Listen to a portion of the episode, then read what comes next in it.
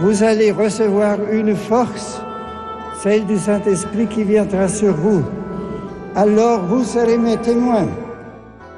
Le 11 octobre 1962 s'ouvrait solennellement dans la basilique Saint-Pierre de Rome le second concile du Vatican. Le frère Pavel, dominicain, commente pour nous les documents conciliaires. Bonjour, bienvenue dans notre émission Vatican II au fil des textes. Moi, le frère Pavel Sissoyev, dominicain de Bordeaux, je suis heureux de vous retrouver chaque semaine pour lire et, commenter les grands passages des documents du dernier concile, du Concile Vatican II. Depuis quelques semaines, nous méditons avec vous sur les différentes modes d'appartenance à l'Église ou de l'ordination à l'Église, à faire partie du peuple de Dieu, tous les hommes sont appelés, affirmer la constitution dogmatique Lumen Gentium au euh, numéro 13, et puis le concile déclinait les différentes modalités d'appartenance à l'unique peuple de Dieu. Donc il y avait d'abord les, fidèles catholiques, ceux qui sont baptisés, qui vivent aussi de la charité. Voilà l'appartenance extérieure, l'appartenance antérieure. On a parlé assez longuement avec vous de la situation des chrétiens séparés, des protestants, de ceux qui appartiennent à des églises orientales euh, séparées de Rome, dites les églises orthodoxes. Le concile rappelait que ces personnes reçoivent un véritable baptême qui les incorpore au Christ et donc aussi à ce corps mystique du Christ qui est l'église, même si dans leur communauté il leur manque tel ou tel élément de la sanctification. Et enfin, nous sommes parvenus hum, avec vous à méditer suite à l'enseignement du Concile, sur la situation des personnes qui ignorent euh, sans faute de, leur part la bonne nouvelle que le Christ nous a, nous a apportée. Est-ce qu'ils peuvent être sauvés? Oui, dit le Concile, à condition qu'ils suivent euh, droitement, non pas leur religion, je le précise bien, euh, mais, mais leur conscience, leur conscience. Donc même si leur religion contient des éléments justes est vrai, ces éléments peuvent être mélangés à des erreurs euh, multiples. Je vous donne l'exemple. Prenons le cas euh, de l'islam. Il est véritable, il est véridique euh, d'après les catholiques en ce qu'il enseigne l'unicité de Dieu, l'existence d'un seul Dieu créateur hum, du ciel et de la terre qui jugera les vivants et les morts. En ceci, l'enseignement euh, coranique est tout à fait juste et acceptable pour nous les chrétiens. Mais lorsque la même tradition coranique va nier expressément la Trinité ou nier la divinité du Christ, qui pour nous chrétiens, à la suite de la révélation biblique que nous, avons reçue, et Dieu même fait homme dans le sein euh, de la Vierge Marie. En ceci, donc, cette tradition coranique enseignera quelque chose qui est contraire à la doctrine chrétienne, qui est contraire à la doctrine biblique. Donc, vous voyez, ces éléments de vérité que cette tradition coranique va comporter seront mélangés intimement avec ce que pour nous ne peut être qu'une erreur, comme la négation de la Trinité de personnes dans l'unicité de la nature divine, ou de l'incarnation rédemptrice et salvifique, qui est la pierre euh, d'angle de toute l'histoire du salut pour nous, pour nous chrétiens. Donc les personnes qui se trouvent dans les situations de, de ces religions non chrétiennes, ces situations sont très diverses. Il y a d'abord le peuple juif avec qui nous partageons cet héritage biblique. Il y a les musulmans qui croient comme nous en un seul Dieu, même s'il leur manque des éléments tout à fait fondamentaux de, de la foi pour que cette foi soit plénière et pleinement théologale. Il y a cette multitude des traditions, des, des sagesses où les hommes vont chercher Dieu selon d'un côté les élans de leur esprit et aussi par ce travail secret de la grâce qui n'est loin euh, d'aucune personne humaine car Dieu veut que tous les hommes soient sauvés et parvient à la connaissance de la vérité.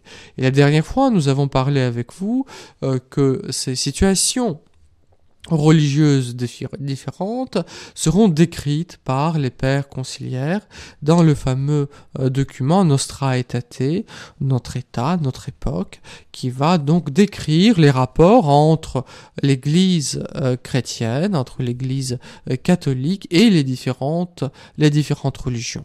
Revenons à la question donc d'où nous sommes partis. Si ces traditions religieuses n'ont pas toutes la même valeur, si elles comportent pourtant des éléments de vérité mélangés avec quelque chose qui peut être encore obscur ou pas pleinement évangélisé, comment est-ce que l'homme peut y être sauvé, comme je disais, en suivant la voie de sa conscience. Donc, comme dit le Concile, ceux qui, sans qu'il y ait de leur faute, ignorent l'évangile du Christ et son Église, mais cherchent pourtant Dieu d'un cœur sincère, et s'efforcent, sous l'influence de sa grâce, d'agir de façon à accomplir sa volonté telle que leur conscience la leur révèle et leur dicte, ceux-là peuvent arriver au salut euh, éternel. Donc, les personnes qui suivent cette loi antérieure, euh, cette loi naturelle, inscrite dans le cœur de chaque homme, dans cette quête, ils ne sont pas privés des secours de la grâce venus du Christ, unique médiateur entre Dieu et les hommes. Ces personnes peuvent être unies par cette grâce au mystère pascal du Christ, comme dira le Concile à un autre endroit, et du coup être associés au Christ et donc parvenir aussi à sa gloire les pères conciliaires continuent, à ceux-là même qui, sans faute de leur part, ne sont pas encore parvenus à une connaissance expresse de Dieu, mais travaillent, non sans la grâce divine, à avoir une vie droite, la divine providence ne refuse pas les secours nécessaires à leur euh, salut. Donc Dieu va, agir dans leur cœur, Dieu va agir dans leur conscience, et à l'intérieur même de leur tradition, d'où euh, ce que suit, tout ce qui chez eux peut se trouver de bon et de vrai, l'Église le considère comme une préparation évangélique, comme un don de celui qui illumine tout homme pour que finalement il ait la vie. Donc là, nous retrouvons cette grande doctrine patristique de préparatio evangelica, formulée déjà par Eusèbe de, de Césarie. Tout ce qu'il y a de vrai vient de l'Esprit Saint, et donc dans les différentes cultures, Dieu pose comme autant de pierres d'attente qui doivent un jour trouver leur plein accomplissement en étant unis à cette pierre angulaire du salut qui est le Christ Jésus, Dieu fait homme.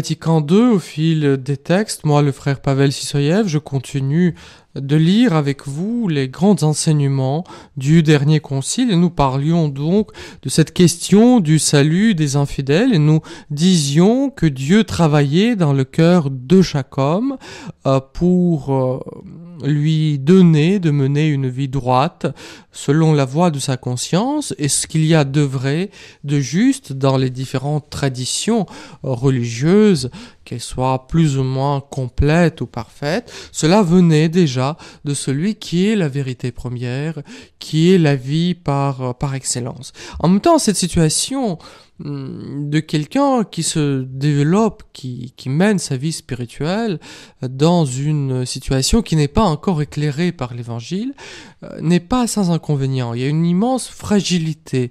Vous savez, on le voit très bien dans la société actuelle qui, qui nous entoure.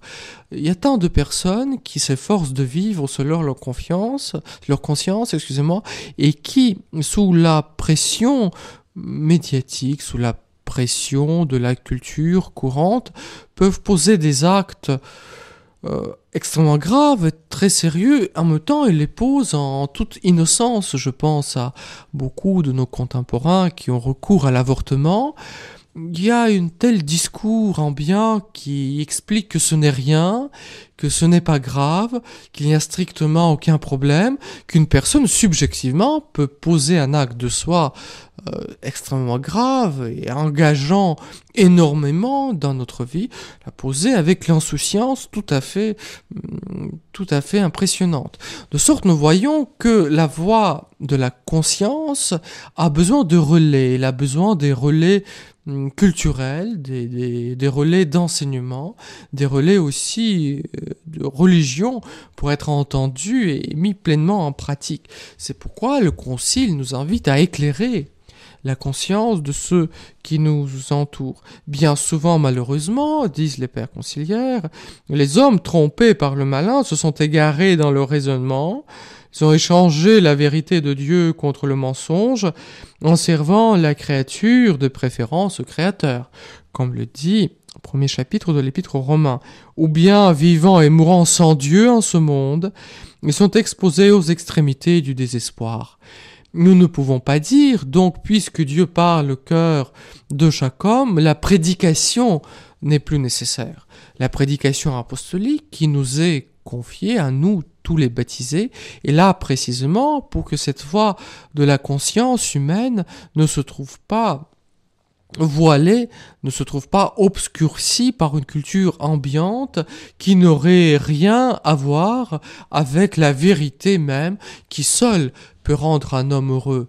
Car dans cette quête du bonheur, l'homme, nous avons tous expérimenté ceci, peut prendre des chemins de traverse qui ne le mène pas au bonheur véritable. On a besoin du conseil, on a besoin de la lumière extérieure qui nous sera apportée. C'est pourquoi, dit donc le numéro 16 de Lumen Gentium, c'est pourquoi l'Église, soucieuse de la gloire de Dieu et du salut de tous les hommes, se souvenant du commandement du Seigneur, prêcher l'évangile à toute créature, mais tous en soin encourager et soutenir les, les missions. Donc là, le Concile va aborder la question des missions de la nature missionnaire de l'Église. À la différence de certaines religions, l'Église et la foi chrétienne est par nature missionnaire. Nous vivons avec ce commandement du Seigneur aller enseigner tous les peuples en les, en les enseignant à observer tout ce que je vous ai dit en les baptisant au nom du Père, du Fils et du Saint-Esprit ce commandement du Seigneur nous met dans une situation où la mission n'est pas une option pour nous. Le chrétien, ce n'est pas quelqu'un qui a le choix de prêcher ou de ne pas prêcher, de témoigner ou de ne pas témoigner de sa foi. Car la vérité divine qui nous est confiée est proposée, elle est destinée à tous les hommes. Et il convient que cette vérité atteignent ses destinataires. Et si nous nous taisons, si nous ne prêchons pas, si nous ne témoignons plus de notre foi, comment est-ce que cette vérité du Christ pourra-t-elle être dite, nommée, reçue par euh, les hommes de, de, notre temps? Comment croire si on n'entend pas le prédicateur? Comment prêcher si on n'est pas envoyé? Donc pour que l'homme puisse découvrir toute la richesse de Dieu qui veut son salut et son bonheur éternel, le travail antérieur de la grâce n'est pas toujours suffisant. En réalité, la foi va naître de la rencontre heureuse, harmonieuse des deux éléments. D'un côté, la prédication intérieure, cette prédication dont l'Esprit Saint se charge, elle parle au cœur de chaque homme, à la conscience de chaque homme, même si c'est d'une manière obscure et parfois difficile à discerner. Et puis la prédication extérieure, la prédication apostolique, qui va nous atteindre par le témoignage des personnes que nous rencontrons sur notre chemin. Pour que je puisse déchiffrer ce que l'Esprit Saint dit dans mon cœur, j'ai besoin des Saintes Écritures. C'est là où je trouve ces clés, ces références qui me permettent de comprendre, de saisir, de, de voir de quoi il s'agit au juste. Ce que le Seigneur Jésus, euh, ce que le Seigneur Jésus me dit. Si je n'ai pas des Écritures, ma foi sera extrêmement faible, extrêmement vacillante. J'ai besoin des sacrements qui vont m'engendrer à la vie nouvelle. Ces sacrements qui, selon la définition du Concile de Trente, qui contiennent et confèrent la grâce. J'ai besoin de la recevoir, cette grâce. La grâce, l'homme ne se la donne pas à lui-même, il la reçoit de quelqu'un. Dieu a institué ses moyens, ses canaux qui nous donnent la grâce, il a institué les sacrements qui pose en nous cette vie divine avec sa stabilité, avec sa, sa vigueur. Donc pour qu'il y ait une foi véritable, une foi plénière, il faut qu'il y ait la rencontre des deux choses, cette prédication antérieure de l'Esprit Saint. Là, bon, l'Esprit Saint s'en charge, même si l'intercession de l'Église y est aussi euh, pour euh, quelque chose. Dieu veut nous associer à l'œuvre de notre salut. Donc il y a cette prédication antérieure, mais il y a aussi le témoignage extérieur explicite donné, donné par l'Église.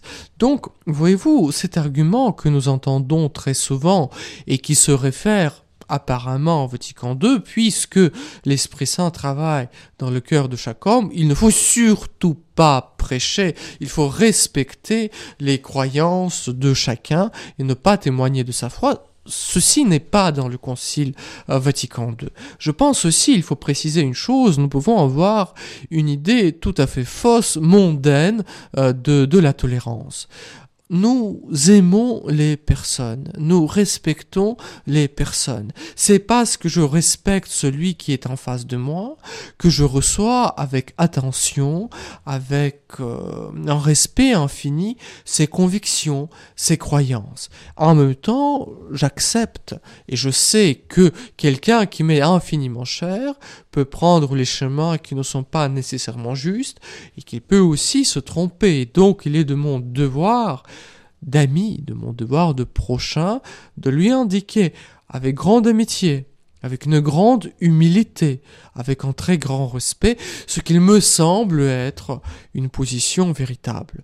Donc voyez-vous, il y a une possibilité, une tentation de respecter les croyances et d'oublier le bien des personnes. Il convient d'abord de chercher le bien de celui qui est en face de moi, et lui, il a aussi le droit de connaître la vérité. Cette vérité, il ne peut la recevoir que librement.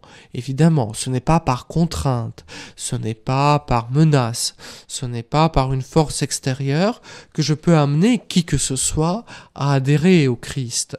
Les, tentatives que malheureusement l'Église a connues dans le passé, dans ce sens-là, sont profondément contraire à l'esprit évangélique. Le Christ, les apôtres ne s'étaient pas servis euh, de la puissance ou du pouvoir séculier pour imposer euh, la vérité. Ce n'est pas une question politique, ce n'est pas une question d'une pression extérieure, d'où tout l'enseignement du Concile Vatican II sur la dignité humaine, Dignitatis Humanae, c'est le titre même du document, et de la liberté religieuse qui en découle. Mais cette liberté religieuse ne peut être comprise, ne peut être vécue qu'à la lumière du devoir profond, qui est le devoir pour chaque personne de chercher la vérité et l'ayant trouvé si conformée, et le devoir pour l'Église de témoigner de la vérité que Dieu lui a confiée.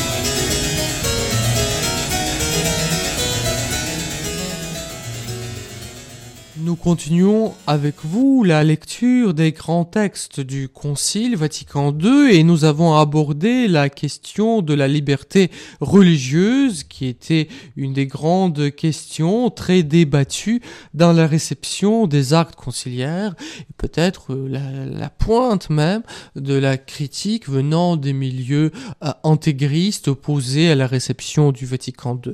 De quoi s'agit-il de cette vérité profonde que je viens d'énoncer, euh, que le Concile nous rappelle, l'homme ne peut adhérer que librement à la vérité que Dieu lui présente. En même temps, cette liberté d'adhésion que le Concile prône ne doit pas être confondu avec le relativisme religieux. Lorsque vous ouvrez le document Dignitatis Humanae qui, en parle, dans le premier paragraphe, vous tombez sur cette déclaration tout à fait classique euh, que Dieu a voulu sauver les hommes en devenant l'un de nous, en envoyant son Fils qui a pris chair dans le sein de la Vierge Marie, qui, par son enseignement, ses miracles, sa passion, son sacrifice, sacrifice rédempteur sur la croix par sa résurrection, nous a acquis le salut éternel et qui a institué l'Église donc pour nous annoncer cette bonne nouvelle du salut qu'il nous a euh, qu'il nous a apporté. Donc Dieu a institué le rapport juste avec lui. Ce rapport juste, c'est ça ce qu'on appelle une religion. Une religion, c'est le rapport que l'homme entretient avec Dieu. De ce point de vue-là, il y a l'unique vraie religion, celle que Dieu a révélée dans la personne même du Christ Jésus.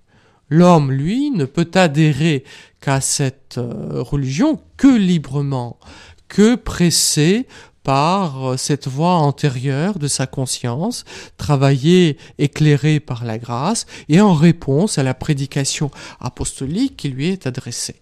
Chaque homme, quelle que soit sa situation, a ce devoir pressant de chercher la vérité et de l'ayant trouvé s'y conformer. Vous voyez, ici, nous sommes des années de lumière de d'un relativisme religieux quelconque. Il y a ce, devoir de l'homme à l'égard de la vérité. Il y a des valeurs dans notre vie auxquelles nous devons, nous nous devons. Il y a ce rapport de justice devant ceux qui, qui, qui nous dépassent, devant la vérité. Il nous appelle, nous sommes faits pour elle. Elle n'est pas uniquement en jouet dont nous pouvons disposer, elle exige de nous l'adhésion, le, don de soi. Et ce don ne peut être que, libre. Et donc, parce qu'il y a ce devoir de chaque homme de chercher la vérité et de l'y trouver, s'y conformer, que la société civile, elle, qui a pour la finalité de promouvoir le bien commun, Qu'est-ce que le bien commun? Ce n'est pas du tout l'intérêt général, c'est la somme de ces conditions qui permettent à la personne humaine de parvenir à sa pleine réalisation. La société civile, donc, ayant le devoir de promouvoir le bien commun, doit aussi garantir la liberté religieuse, c'est-à-dire la possibilité d'adhérer librement, pressé par la voix de sa conscience et en réponse à la prédication apostolique, à cette religion que Dieu que Dieu a voulu pour nous. Sur ce chemin, il est vrai, il y a une possibilité de l'erreur. L'homme peut se tromper dans sa quête de Dieu, nous venons de l'entendre, l'apôtre le rappelle dans le premier chapitre de l'épître aux Romains. L'homme peut se tromper dans cette quête. Et Dieu accepte accepte cette éventualité de l'erreur, il tolère l'erreur, voyez-vous, la tolérance va s'exercer vis-à-vis de quelque chose qui n'est pas juste, qui n'est pas vrai, mais en supprimant la possibilité même de l'erreur, on supprimerait la possibilité d'une adhésion libre, qui est quand même quelque chose d'extrêmement précieux aux yeux de Dieu, de fondamental dans la vie religieuse. Et donc, la société civile ne se doit pas une indifférence vis-à-vis du fait religieux, de la prédication religieuse, mais doit garantir la possibilité à l'homme d'adhérer à ce qu'il juge être une religion bonne, vraie et donnée par Dieu lui-même. Vous voyez cette importance de la mission de l'Église qui est envoyée par le Seigneur pour baptiser euh, tous les hommes, pour annoncer la bonne nouvelle du salut à tous les peuples comme dit le Concile Vatican II au numéro 17 de Lumen ce solennel commandement du Christ d'annoncer la vérité du salut, l'Église l'a reçue des apôtres, pour en poursuivre l'accomplissement jusqu'aux extrémités de la terre. C'est pourquoi l'Église fait sienne les paroles de l'apôtre, Malheur à moi, si je ne prêchais pas l'Évangile. L'Église continue donc enlaçablement à envoyer les héros de l'Évangile jusqu'à de ce que les jeunes églises soient pleinement établies et en état de poursuivre par elles-mêmes l'œuvre d'évangélisation. Donc chacun de nous a le devoir d'aider les autres à découvrir la vérité tout d'abord par notre vie vertueuse par notre vie selon l'enseignement du Christ. Tout d'abord, on tâche de devenir des croyants à la mesure de ce don que Dieu nous fait. Puis par notre intercession aussi, pour tous ceux un cri, pour qui le Christ n'est pas encore connu, en qui le Christ n'est pas encore pleinement dévoilé. Et puis aussi par le témoignage explicite quand la situation, s'y prêtent. Il ne s'agit pas d'assommer tous ceux qui nous entourent avec les vérités évangéliques. Il s'agit de vivre selon l'évangile et du coup nous deviendrons des véritables témoins. Et cette mission de l'Église. Comme je disais, n'est pas une option, c'est pourquoi c'est par elle, par la mission, que le Concile Vatican II va terminer le deuxième chapitre de Lumen qui parlait du peuple de Dieu. Qu'en ce temps de béni, chacun de nous retrouve la ferveur nécessaire pour témoigner pleinement de la foi qui nous fait vivre.